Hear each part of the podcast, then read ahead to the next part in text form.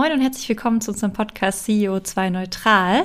Ähm, wie ihr wisst, unterhalten wir uns mit spannenden Gästen, UnternehmerInnen, MitarbeiterInnen, AktivistInnen darüber, wie können sich denn Unternehmen eigentlich auf die Reise zu einem nachhaltigeren Unternehmen machen und es eben auf all diesen drei Ebenen, ökologisch, ökonomisch und aber auch sozial. Wir, das sind wie immer Nils und ich. Ähm, moin Nils, wie geht's dir? Moin Maike, mir geht's ganz gut. Ein bisschen trübe heute, aber äh, gut in die Woche gestartet. Ja. Ja, das, ja, das Wetter ist irgendwie, wir haben schon so ein bisschen Aprilwetter, finde ich, obwohl Mitte März ist. Also am Wochenende war ja von Graupel, Sonne, Regen, Sturm, alles dabei in Hamburg. Ja, ja. Aber dass wir nicht so viel über das Wetter schnacken, Nies, wer ist denn heute bei uns? Ich freue mich nämlich total. Ja, ich mich auch. Wir haben nämlich heute äh, Ruth von Heusinger zu Gast. Hm ja, inspiriert von der weiblichen Comicfigur Yoko Tsuno, äh, gerne mal googeln, hast du ja Elektrotechnik studiert und dieses Detail hat uns natürlich total angesprochen, weil es eben natürlich ein ganz tolles Beispiel für starke Rollenvorbilder ist. Dann bist du allerdings nochmal zur Physik gewechselt und nach deinem Diplom bist du zur Stadtkraft gegangen und hast im Bereich erneuerbare Energien und Emissionshandel gearbeitet. Später warst du dann bei Atmosphäre, die ja sehr bekannt sind im Bereich freiwillige CO2-Kompensation. Und äh, da fehlte dir aber so ein bisschen die Möglichkeit, in Europa zu kompensieren, so wie wir das verstanden haben. Und da hast du das Thema halt einfach nochmal selber in die Hand genommen und For Tomorrow gegründet. Das war eben 2019. Bei For Tomorrow können Privatpersonen sehr niedrigschwellig Klima-Abos abschließen, die für die Aufforstung in Deutschland genutzt werden. Außerdem kauft ihr Zertifikate auf und treibt so den CO2-Preis in die Höhe. Warum diese höheren Preise super sind und auch viel andere Fragen möchten wir heute mit dir besprechen. Denn dieses Thema Kompensation ist auch ein großes Thema, was Mike und mich immer mhm. wieder umtreibt. Also insofern freuen wir uns sehr, dass du dabei bist, Ruth. Hallo Maike, hallo Nils. Ja, vielen Dank für die Einleitung. Toll, dass du mich schon so, ähm, so gut vorgestellt hast. Ja, super. Ja, du hattest ja schon angefangen mit, äh, mit dem, dass ich Elektrotechnik studiert habe. Ne? Ja, genau. Was ist dir denn damals ähm, von der Elektrotechnik äh, zum Thema Nachhaltigkeit? Wie, wie war denn da überhaupt äh, die Verbindung oder wie kam es von Elektrotechnik zu, äh, zur Nachhaltigkeit? Gab es da ein Aha-Erlebnis oder war das einfach? Also wie war dein Weg? Ja, also Nachhaltigkeit hat in meinem Elternhaus schon eine große Rolle gespielt. Also ich bin mit Bioprodukten aufgewachsen und damit möglichst wenig Ressourcen zu nutzen. Ähm, ich habe dann auch in der Schulzeit schon über den Klimawandel ähm, gelernt, wie, wie wir halt unsere Erde kaputt machen mit unserem Lebensstil und hatte dann in der Schulzeit auch schon mal eine Greenpeace-Schülergruppe gegründet. Doch meine Eltern meinten immer, ich soll einfach das studieren, was mich am meisten interessiert. Und für mich war es immer so, ich ähm, fand den technischen Fortschritt total spannend, weil ich, also ich hatte eben diesen Gedanken, dass man mit dem technischen Fortschritt auch einen Teil unserer Probleme lösen kann. Und das war dann der Schritt, warum ich dann angefangen habe, Elektrotechnik zu studieren. Und das ist auch was, was ich immer noch denke, zwar nicht nur, aber ich denke immer noch, dass wir einen Teil der Probleme über den technischen Fortschritt lösen können. Das haben wir jetzt zum Beispiel in dem Covid-Jahr letztes Jahr schon gesehen. Ähm, wenn wir nicht die Möglichkeit gehabt hätten mit den digitalen Meetings, ähm, mit Homeoffice, das, ähm, das hat ja zu einer starken Reduktion der CO2-Emissionen äh, mhm. geführt. Und das ist einfach super, dass wir, dass wir durch die Technik diese Möglichkeiten haben. Ja, ähm, Nies hat ja gerade schon erwähnt, also du warst ja bei Atmosphäre, warst ja sozusagen eine Arbeitnehmerin. Jetzt bist du CEO deines eigenen Unternehmens und kannst damit ja auch irgendwie so ein bisschen selbst die Richtung ja vorgeben. Und ähm, was ist dir da wichtig? Also war es dir auch wichtig, Dinge anders oder neu zu machen? Kannst du da mal so ein bisschen erzählen? Ja, also das, das Wichtigste war natürlich, was Nils ja auch schon erwähnt hat, eben diesen ähm, Zugang, ähm, also für Leute möglich zu machen, ihren CO2-Ausstoß direkt mit Effekt hier in Europa zu kompensieren, also über diesen Emissionshandel und über das Bäumepflanzen hier vor Ort. Ähm, was mir jetzt beim Unternehmen auch noch sehr wichtig ist, ist, äh, mit For Tomorrow orientieren wir uns eher an den For-Profit-Startups. Also wir haben das so aufgebaut nach der Lean Startup-Methode ähm, und ich denke, da kann man halt, da, da ist es so, dass ein, Teil der Non-Profits noch sehr der Digitalisierung hinterherhinken und ich glaube, da kann man noch viel mehr Menschen für gemeinnützige Ziele auch begeistern, wenn man eben diese beiden Sachen verbindet. Also die gute Wirkungsweise der Non-Profits mit, ähm, mit halt dem, was so die, äh, die neuen Startups jetzt machen, um es halt einfacher zu machen für die, für die Nutzer. Mhm.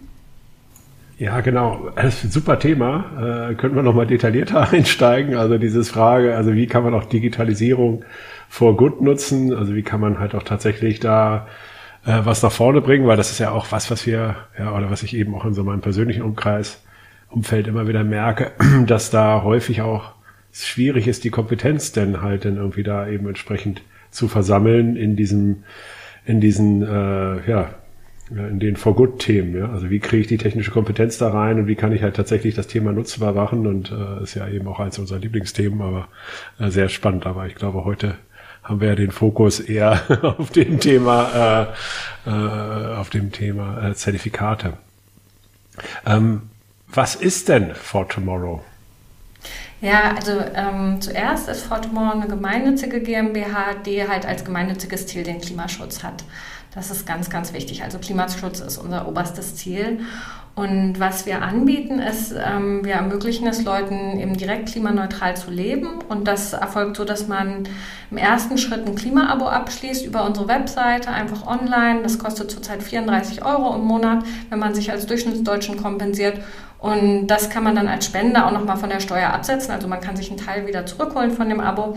Und was wir dann machen mit dem Geld, ist, dass wir einerseits äh, Bäume pflanzen in Deutschland, die eben das ausgestoßene CO2 wieder aus der Luft holen.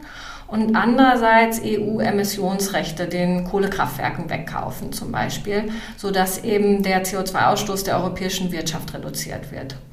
Und ähm, was wir dann zusätzlich noch machen, weil uns eben auch bewusst ist, dass wir unseren Lebensstil ändern müssen, ist, dass wir jeden Monat einen Impact Report rausschicken an alle Abonnenten, wo einerseits gezeigt wird, wo wir die Bäume pflanzen, ähm, Kontoauszug über die stillgelegten Zertifikate, aber wo eben auch immer noch ein Reduktionstipp mit dabei ist. Also einfach eine Inspiration von anderen Abonnenten, die ihr Leben in Teilen schon klimafreundlicher gestaltet haben. Also zum Beispiel, die dann mal mit dem ähm, Zug nach Spanien gefahren sind, statt zu fliegen oder mit dem Auto zu fahren. Also so Sachen, die im Moment eben noch schwierig sind, weil man sich dann da irgendwie durch die französischen und die spanischen Bahnhöfe kämpfen muss und die richtigen Züge finden muss, aber die einfach Mainstream werden müssen, wenn wir langfristig ähm, klimaneutral leben wollen, ohne Kompensation total spannend, wenn man, weil man es ja auch sieht, also das erleben wir ja auch bei uns, ähm, bei Fett im Unternehmen sozusagen, wie das automatisch ja auch ins Private wieder übergreift sozusagen und Impulse setzt. Und deswegen auch total schön, dass ihr sagt, na, wir greifen das auch einfach auf. Und wenn wir mit unseren Kunden, Kundinnen kommunizieren, dann äh, erzählen wir einfach auch nochmal so Anekdoten und versuchen auch da nochmal zu strahlen, weil auch wie du sagst, ne, ich glaube, wenn man wieder wüsste, dass es total einfach ist und es gibt die neue Zugverbindung von, weiß ich nicht, äh, Stuttgart nach äh, Mailand in wenigen Minuten und das ist total geil, dann nutze ich es ja auch. Also ja. da ist ja auch wieder viel Information einfach, die total wertvoll ist, wenn sie, wenn sie verteilt wird. Total cool. Ähm, sag mal, du meintest ja, dass ihr euch schon sehr auf Deutschland, auch Europa fokussiert bei den ganzen Aktionen, ja. die ihr auch macht mit Bäumen pflanzen. Gibt es dafür einen Grund und kannst du da ein bisschen was zu erzählen? Ja, das war eben dieser Grund, ähm, also bei Atmosphäre zum Beispiel, da finden die ähm, Klimaschutzprojekte ja im globalen Süden statt. Und ich finde das auch total gut, weil das eben eine sinnvolle Entwicklungshilfe ist. Aber mich hat daran immer dieser Aspekt gestört, dass wir hier in Deutschland einen CO2-Ausstoß ähm, laut Umweltbundesamt von 11 Tonnen pro Person haben. Und in Nigeria, da liegt der CO2-Ausstoß bei 0,5 Tonnen pro Person. Und es ist irgendwie komisch, wenn wir dann dort den Leuten so einen effizienteren Kocher geben, damit die dort CO2 reduzieren, obwohl unser CO2-Ausstoß hier viel, viel höher ist. Und deswegen wollte ich einfach ähm, mit Fortemont die Möglichkeit anbieten, hier in der EU direkt den CO2-Ausstoß zu reduzieren, weil das hat dann langfristig auch wieder einen ähm, Effekt auf unseren eigenen CO2-Ausstoß, selbst wenn man die Wirtschaft, äh, selbst wenn man sein Leben gar nicht umstellt. Zum Beispiel, ähm, wenn man halt eine Mietwohnung nimmt, dann wird das Haus mit Stahl gebaut. Stahl hat einen sehr hohen CO2-Ausstoß. Und das ist was, worauf man normalerweise keinen Einfluss hat, außer man hat sehr viel Geld und kann sich irgendwie so ein Holzhaus bauen zum Beispiel. Mhm. Aber ansonsten hat man da als Privatperson keinen Einfluss drauf, außer wenn man jetzt eben diese europäischen Emissionsrechte wegkauft. und dadurch den Preis für CO2 in der EU erhöht und eben auch direkt für jedes Emissionsrecht eine Tonne CO2 vermindert, dann hat man da wieder einen Einfluss drauf, dass halt nach und nach die Stahlindustrie auch klimafreundlicher produziert. Ja, kannst du vielleicht noch mal versuchen, äh, diese Emissionsrechte, von denen du sprichst, ähm, noch mal ein bisschen einzubetten? Also ja, warum hm. gibt's die? Warum ja. kauft ihr die? Und sag mal, kriegt ihr da auch Reaktionen gerade von vielleicht großen Firmen, die großer Emitter sind? Äh, Gab es da schon irgendwie einen Dialog zwischen euch? Mhm.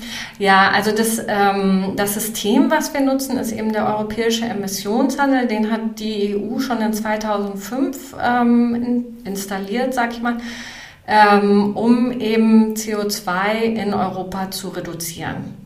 Und dieses System nutzen wir einfach. Die Menge an EU-Emissionsrechten ist beschränkt. Also wenn wir da eins rausnehmen, dann darf halt eine Tonne weniger in der EU ausgestoßen werden, weil die Gesamtmenge beschränkt ist. Und genau das machen wir eben. Was es dann noch als zusätzlichen Effekt hat, ist, wenn wir wirklich viele Emissionsrechte rausnehmen, dass eben der Preis steigt. Mhm. Und da ist es so, dass das natürlich für die klimafreundlichen Unternehmen ein enormer Vorteil ist, weil deren Wirtschaftsweise einfach ähm, dadurch attraktiver wird. Für die klimaschädlichen Unternehmen ist es natürlich ein großer Nachteil.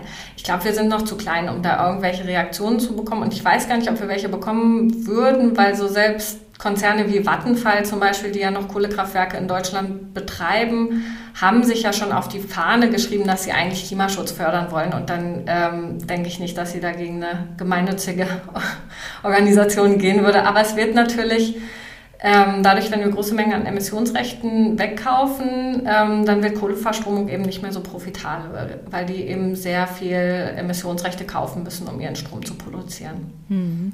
Tatsächlich war das, ähm, weil wir dich auch zu Aha-Momenten gefragt haben, das fragen wir auch andere Gäste bei mir, noch in der Schule auch ein Aha-Erlebnis, als wir nämlich den Emissionshandel mal besprochen hatten. Mhm. Und dann, äh, das ist ja volkswirtschaftlich eigentlich ein total geniales Konzept mal wieder in der Theorie.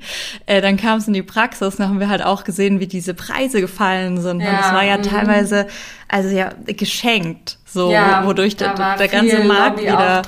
Mhm. Und das war für mich so, wo ich so dachte, das kann doch nicht sein, irgendwie, das kann doch jetzt nicht die Lösung sein. Ja, und mh. deswegen dagegen zu gehen und dann einfach zu sagen, ja, wir kaufen den Bums weg, um sozusagen die Nachfrage zu erhöhen, die Preise wieder nach oben zu treiben, ist halt total cool irgendwie.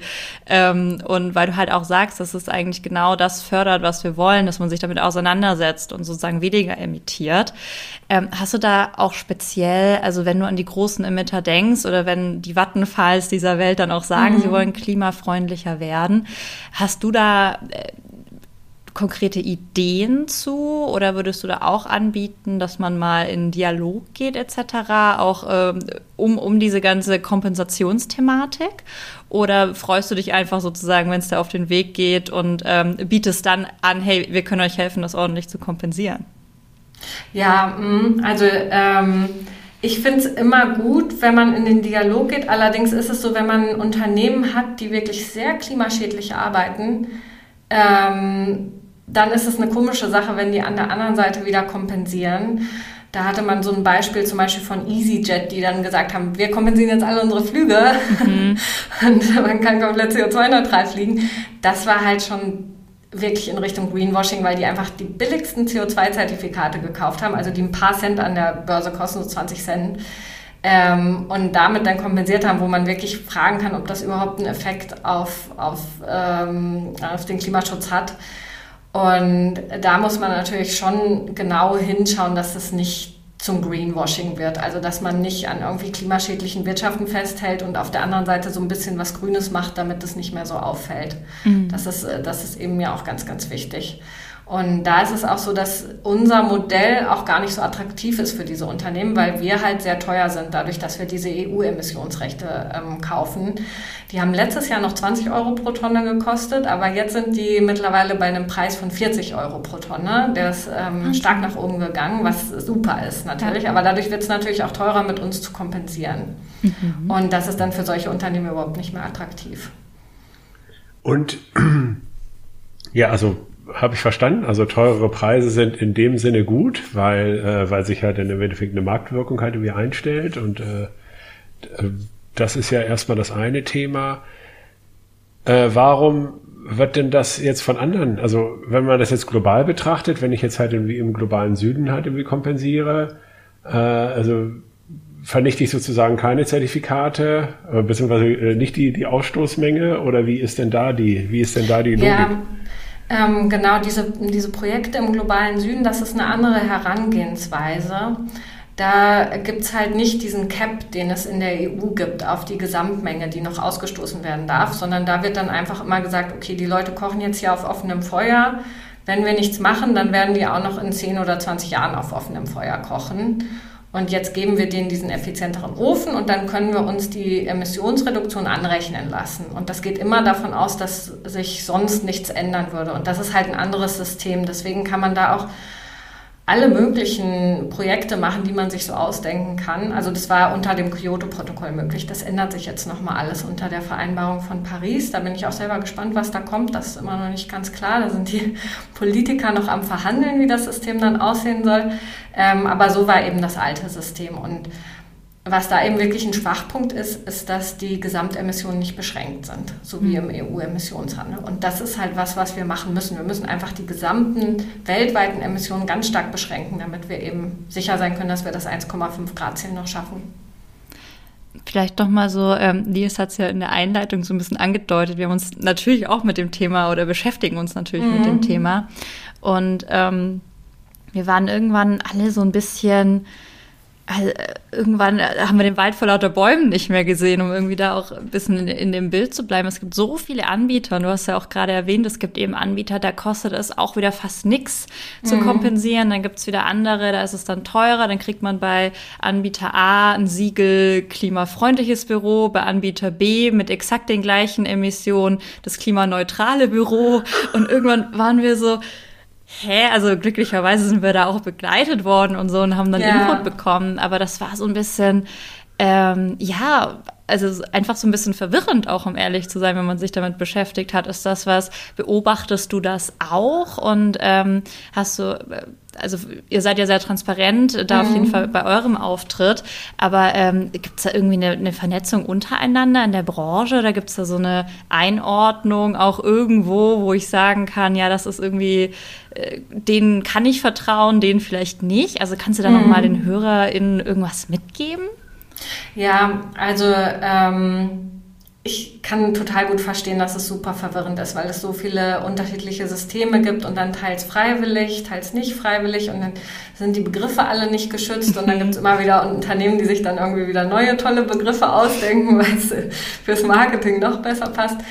Ähm, also, was, was ich auf jeden Fall empfehlen würde, Vorher habe ich auch immer empfohlen, erstmal zu berechnen und dann zu reduzieren und dann zu schauen, was man kompensieren kann. Ähm, aber jetzt würde ich empfehlen, weil wir eben nur noch so wenig Zeit haben, ich würde Unternehmen, die was machen wollen, empfehlen, wirklich direkt zu kompensieren, erstmal ganz grob abgeschätzt. Das, was sie übrig haben an Geld, das direkt in den Klimaschutz zu stecken, damit direkt was passiert. Weil wenn man berechnet, dann ist ja erstmal noch nichts passiert. Und da auch nicht versuchen, so super perfektionistisch ranzugehen, sondern es ist wichtig, dass wir jetzt ins Handeln kommen, weil wir eben nur noch so wenig Zeit haben. Und da würde ich nur raten, halt ähm, das mit einer gemeinnützigen Organisation zu machen, die halt wirklich Klimaschutz als gemeinnütziges Ziel hat. Also Umweltschutz ist dann das gemeinnützige Ziel, damit man sich sicher sein kann, dass auch die Profite alle wieder für das gemeinnützige Ziel verwendet werden. Und damit erstmal anfangen und gar nicht versuchen, irgendwie alles vorab total perfekt zu machen, weil dafür haben wir einfach im Moment nicht mehr die Zeit. Und dann im Nachgang halt die genaue Berechnung zu machen und genau zu schauen, wo können wir vielleicht was reduzieren und dann eben auch die Kompensation natürlich nochmal anpassen und nochmal das alles verfeinern. Aber wirklich direkt einsteigen. Das ist halt auch, wie wir Fort More aufgebaut haben. Wir hatten lange überlegt, ob wir erstmal einen Rechner machen, haben viele Interviews geführt und dann kam halt raus, dass die Leute, wenn die so einen Rechner machen, dann haben die schon so viel Zeit investiert und dann machen die erstmal nichts mehr weiter, weil es war alles wieder so kompliziert und so. Und das ist halt genau das, was beim Klimaschutz auch das Problem ist, dass viele mhm. Leute dann nicht ins Handeln kommen. Und deswegen haben wir gesagt, ist nicht so wichtig, dass du genau deinen CO2-Ausstoß kompensierst. Es ist wichtig, dass du anfängst zu handeln. Und mit der Kompensation hat man halt direkt Klimaschutz gefördert. Und deswegen ist es bei uns auch so, dass man erstmal sich halt als Durchschnittsdeutschen kompensiert und dass dann alles andere, so die ähm, Berechnung und halt auch, wie man seinen Lebensstil klimafreundlicher gestalten kann, das kommt dann im Nachgang, weil das sind halt die Prozessschritte, die länger dauern. Aber wichtig ist, dass wir halt direkt anfangen, ähm, weil wenn man sich diese, ich weiß nicht, ob ihr die kennt, diese MCC-Uhr, die ähm, tickt für das 1,5 Grad Ziel, wenn wir so weitermachen wie bisher, also selbst wenn die Emissionen nicht steigen, sondern nur halt jetzt so weitermachen wie bisher. Es sieht ja eher so aus, als ob die jetzt nach Covid wieder ansteigen werden, leider. Ähm, dann haben wir halt nur noch sechs Jahre und das ist unglaublich wenig Zeit, um, um dieses 1,5 Grad Ziel noch zu schaffen. Ja, finde ich einen guten Appell. Vor allen Dingen, ich merke das ja auch, also bei uns jetzt in der Kompensation irgendwann bist du dann auch so in der Nachkommastelle. Mhm. Da wird es ja auch noch irgendwie, äh, sagen wir mal, äh, macht es ja eigentlich auch relativ wenig Sinn, da noch äh, feiner reinzugehen. Wir haben dann auch gesagt, okay, komm, ist doch egal, dann hauen wir einfach 20 Prozent Puffer drauf. Ja, also genau. Das, mhm. spielt ja einfach äh, jetzt irgendwie eine nachgelagerte Rolle, weil ähm, ja, also weil es geht ja darum, überhaupt was zu tun. Äh, apropos Firmen, äh, wir sind ja jetzt äh, natürlich als Company, also privat und als Company. Ähm, was ist denn dein Appell an Firmen? Ja, ähm, also da finde ich es ganz wichtig, dass man sich halt auch die eigene Wirtschaftsweise anschaut und schaut, ob die mit dem 1,5 Grad Ziel vereinbar ist. Mhm.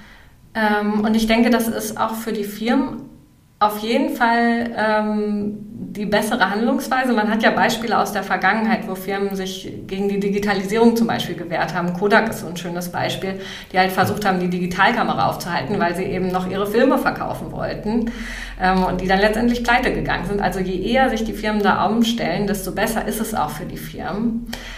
Und ähm, dann ist es halt so, dass die Firmen auch wirklich klare Richtlinien setzen müssen und dann auch so Sachen wie Siemens zum Beispiel im letzten Jahr, dass sie dann noch ähm, an dem größten Kohlebergwerk in Australien mitbauen. Ähm, sowas dürfen die einfach nicht mehr machen, weil das ist, ähm, das ist halt nicht vereinbar mit dem 1,5 Grad Ziel. Und da müssen die Firmen wirklich harte Regeln stellen, dass sie dann solche, so, so eine Wirtschaftsweise nicht mehr weiter fortführen. Man kann natürlich immer Verträge haben aus der Vergangenheit, wo man sich, wo man das halt vielleicht noch nicht so genau wusste, aber dann darf man nicht an diesen, diesen alten Verträgen festhalten, sondern muss wirklich ähm, den Mut haben, die dann auch zu brechen das war damals auch für mich ein Grund, halt die Siemens-Aktien, die ich noch hatte, zu verkaufen, weil ich da eben nicht Teil von sein wollte. Weil wenn diese Kohlemine gebaut wird in Australien und die Kohle verfeuert wird, dann ähm, können wir das 1,5 Grad Ziel nicht schaffen. Mhm. Und ähm, da ist es halt einfach sehr, sehr wichtig, dass man als Firma ehrlich ist und auch schmerzhafte Änderungen dann vollzieht. Ja, ja, wir hatten das ja mit den Science-Based Targets, die da ja halt dann irgendwie auch die Firmen da begleiten, halt dann irgendwie auf dem Weg dahin. Das deckte sich ja auch so ziemlich damit. Und da fand ich so relativ gut, dass halt jetzt in, in den unterschiedlichen Branchen ja auch wirklich überall schon Leuchttürme existieren. Auch in, mhm. äh, wirklich in äh, schwierigen Branchen und eben auch bei den Top 2000 Firmen der Welt. Ne? Also das ist so, also das ist ja. da schon, ähm, das hat uns so ein bisschen Mut gegeben wieder, dass da halt auch tatsächlich eine Veränderung stattfindet. Und äh, also wenn man jetzt über diesen Fußabdruck redet, ähm, was glaubst du, äh, was es da für Firmen wichtig ist? Also wir hatten da ja einerseits äh, müssen die auch an irgendwas, können die auch irgendwie an der Kompensation nochmal arbeiten? Ist das irgendwie auch ein Thema? Also ähm, sozusagen, wie sie kompensieren? Oder mhm. also du hast jetzt gesagt, okay, erstmal Geschäftsmodell, ja? Mhm. Ja, ähm, also ich würde, aber ich bin natürlich nicht mehr objektiv.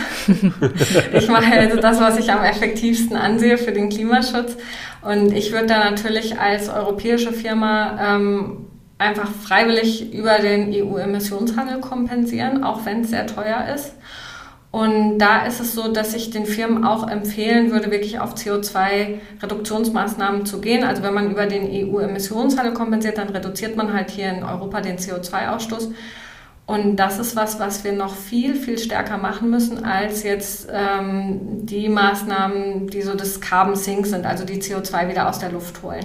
Wir müssen einfach erstmal noch viel, viel stärker reduzieren.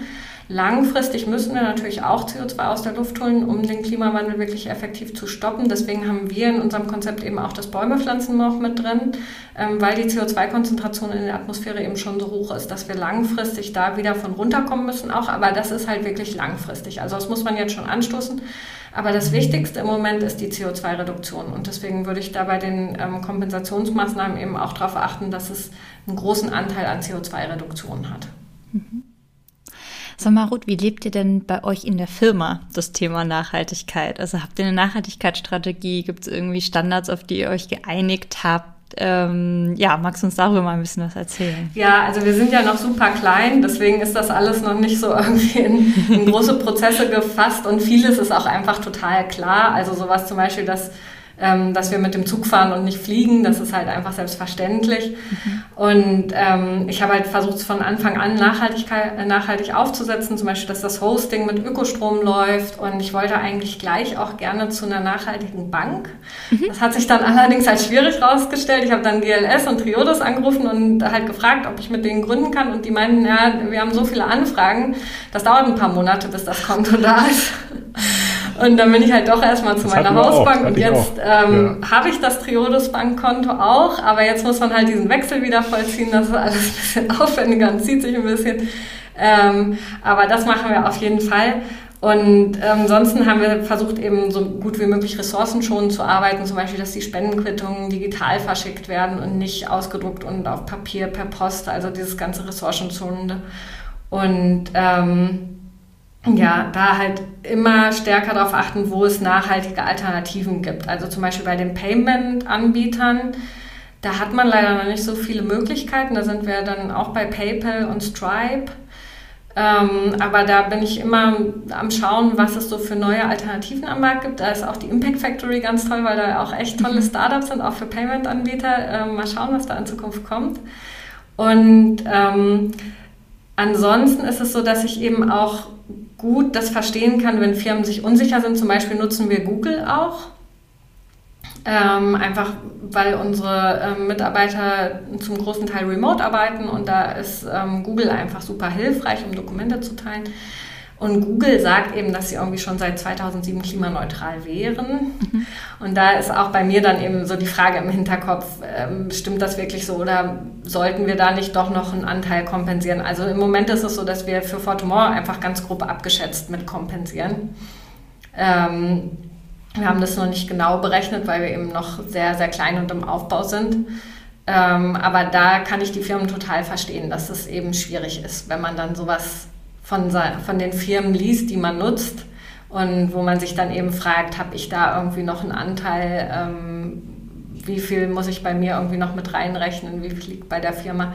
Das sind halt alles diese kleinteiligen Sachen, die sehr viel Zeit wegnehmen, aber wo ich auch denke, wenn man dann eine grobe Abschätzung nach oben macht, dann ist es super, weil das ist die Hauptsache, dass wir halt einfach klimapositiv sind und dann ähm, sollte man nicht viel Zeit und Ressourcen und Geld verschwenden, irgendwie die ähm, Berechnung bis auf die letzten Nachkommastellen korrekt auszurechnen. Das ist da der, der falsche Weg. Aber das ist natürlich auch was sehr Deutsches. Das sieht man ja jetzt auch wieder bei, äh, bei Corona, was da alles so an Verwaltung und ja. Bürokratie und so herrscht, um alles wirklich ja haarklein genau zu verteilen und ähm, ja. Ja, ähm, du hast ja jetzt einen Fokus auf Privatpersonen. Also wenn jetzt, wenn ich da also mal an uns denke, wir haben das jetzt irgendwie alles ausgerechnet und jetzt irgendwie auch die letzten Jahre kompensiert, würden jetzt eigentlich gerne rückwärts bis Gründung kompensieren. Auch grober Daumen dann wahrscheinlich. Also da kann man ja nur anhand der Mitarbeiterzahl das oder so, so runterrechnen. Ja. Ähm, da ist jetzt für mich die Frage, können wir das auch mit, mit, mit dir bzw. mit euch machen? Also wenn, ja, wenn, also mm. sozusagen, wie können wir dich auch als Firma einbinden? Also super gerne könnt ihr das mit uns kompensieren. Am einfachsten ist ähm, einfach über die Webseite. Wir haben ähm, so ein Formular, wo man eben einfach eine bestimmte Menge kompensieren kann, einmalig, die man kompensieren möchte. Mhm. Was wir auch schon haben, sind jetzt eben kleine Unternehmen, die einfach auch ein Abo abschließen.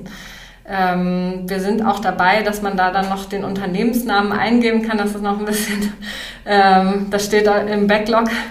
Das, das wird wahrscheinlich bald kommen. Ähm, aber im Moment ist es so, dass die dann einfach Vor- und Nachnamen halt da den Unternehmensnamen reinfüllen und das mhm. funktioniert auch super.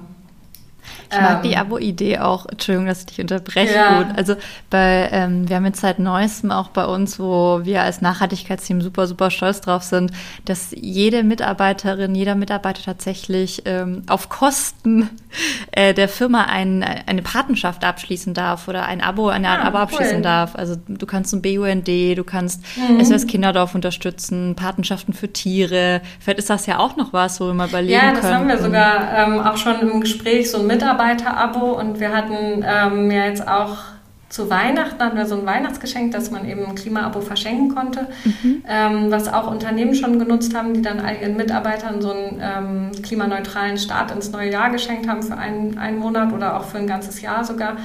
Ähm, und wir haben jetzt auch Unternehmen, die halt ihre Weihnachtsgeschenke, äh, ihre Geburtstagsgeschenke für die Mitarbeiter dann einkaufen und denen halt ein, ein Klima-Abo dann schenken. Total schön. Das ist auch auf jeden Fall möglich. Aber wie gesagt, man sieht es leider auf der Webseite noch nicht so. Ähm, weil man, also weil es eben eher für, also unser Kerngeschäft sind halt Privatpersonen und ähm, genau. Okay, also dann, wenn man da Interesse hat, erstmal direkt dich äh, an, anpingen und dann wird man da irgendwas finden. Genau. Okay, cool. Ja, da kommt wahrscheinlich auch bald jetzt ein Blogartikel zu nächste Woche. Ja, super. Okay, dann äh, noch als letztes, hast du denn noch einen Appell? Was sollen die Leute denn mitnehmen? Was ist denn halt denn irgendwie, was würdest du den Leuten noch mit auf die Reise geben? Ja, ähm, also zum Ersten eben, dass wir wirklich jetzt schnell handeln müssen. Also diese Dringlichkeit, die kommt zum Glück immer stärker an in den Köpfen. Aber es ist halt, wie gesagt, ein sehr komplexes Thema. Und da ist es ganz wichtig, dass die Leute sich eben nicht von der Komplexität abschrecken lassen. Also erstmal ins Handeln kommen, halt zum Beispiel einfach ein Abo abschließen oder irgendwo anders äh, kompensieren, spenden und dann eben nach und nach überlegen, wie man eben den eigenen Lebensstil umstellen kann. Super, gut. Vielen lieben Dank für den Einblick. Also mir hat's nochmal um echt so ein bisschen geholfen. Ich glaube, wir müssen noch mal gucken. Äh, wir haben jetzt nicht nur ähm, auf dem europäischen Emissionsmarkt kompensiert. Äh, da würde ich wahrscheinlich noch mal einen Blick, Blick drauf werfen wollen jetzt im Nachhinein. Das ist immer so, ja, das ist so logisch irgendwie, ne? aber man kommt einfach manchmal selber nicht ja, so drauf. Ja, es gibt ja auch noch sehr also, wenig Anbieter und das ist einfach super, dass ihr überhaupt schon was macht. Also das ist ja wie gesagt, Hauptsache man macht erstmal was mhm. und dann kann man später noch mal schauen, ob man das irgendwie noch verbessern kann genau der richtige Weg. Ja, auf jeden Fall. Ja, das stimmt. Einfach lernen und die Reise, von der wir ja immer sprechen, das ja, ist sehr genau. wichtig. Und äh, die Puzzlestücke, und jetzt haben wir wieder eins gefunden, ne? Und können wir mal gucken, passt es denn gut rein bei uns. Ja, ja vielen Dank für deine Zeit und äh, tolle Informationen, die wir da wieder, äh, glaube ich, einsammeln durften. Ja, vielen Dank euch für das interessante Gespräch. Es waren wirklich tolle Fragen. Cool. Ja. Mach's gut. Vielen Dank. Ja, vielen Dank auch nochmal von meiner Seite. Und ich drücke dir auf alle Fälle die Daumen äh, für ein für eine gute, gute Entwicklung in unser aller Interesse mit For Tomorrow. Ja. ja. Dankeschön. Tschüss. Ciao.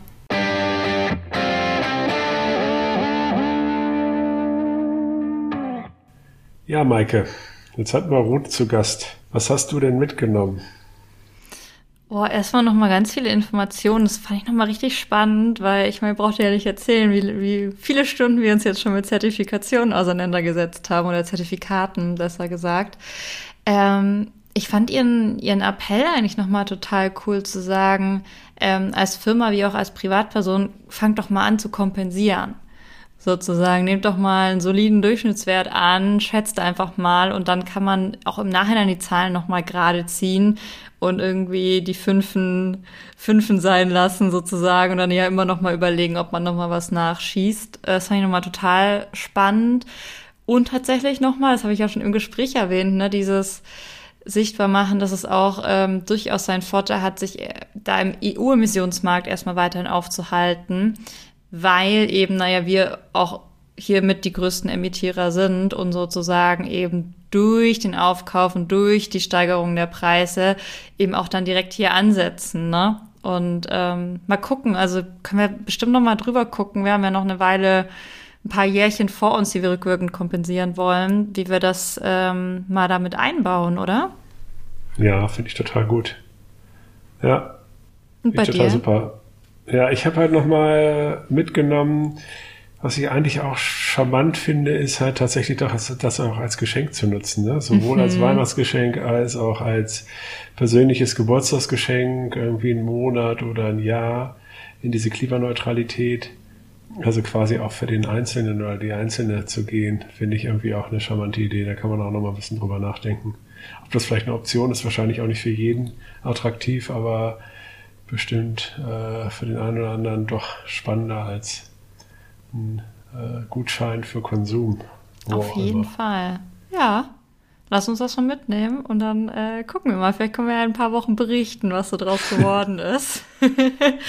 Weil ich glaube, das sind ja nicht nur wir, die sich mit dem Thema äh, auseinandersetzen. Ja, super. Okay, cool. Nils, schönen Tag dir noch. Dir auch, danke. Tschüss. Ciao.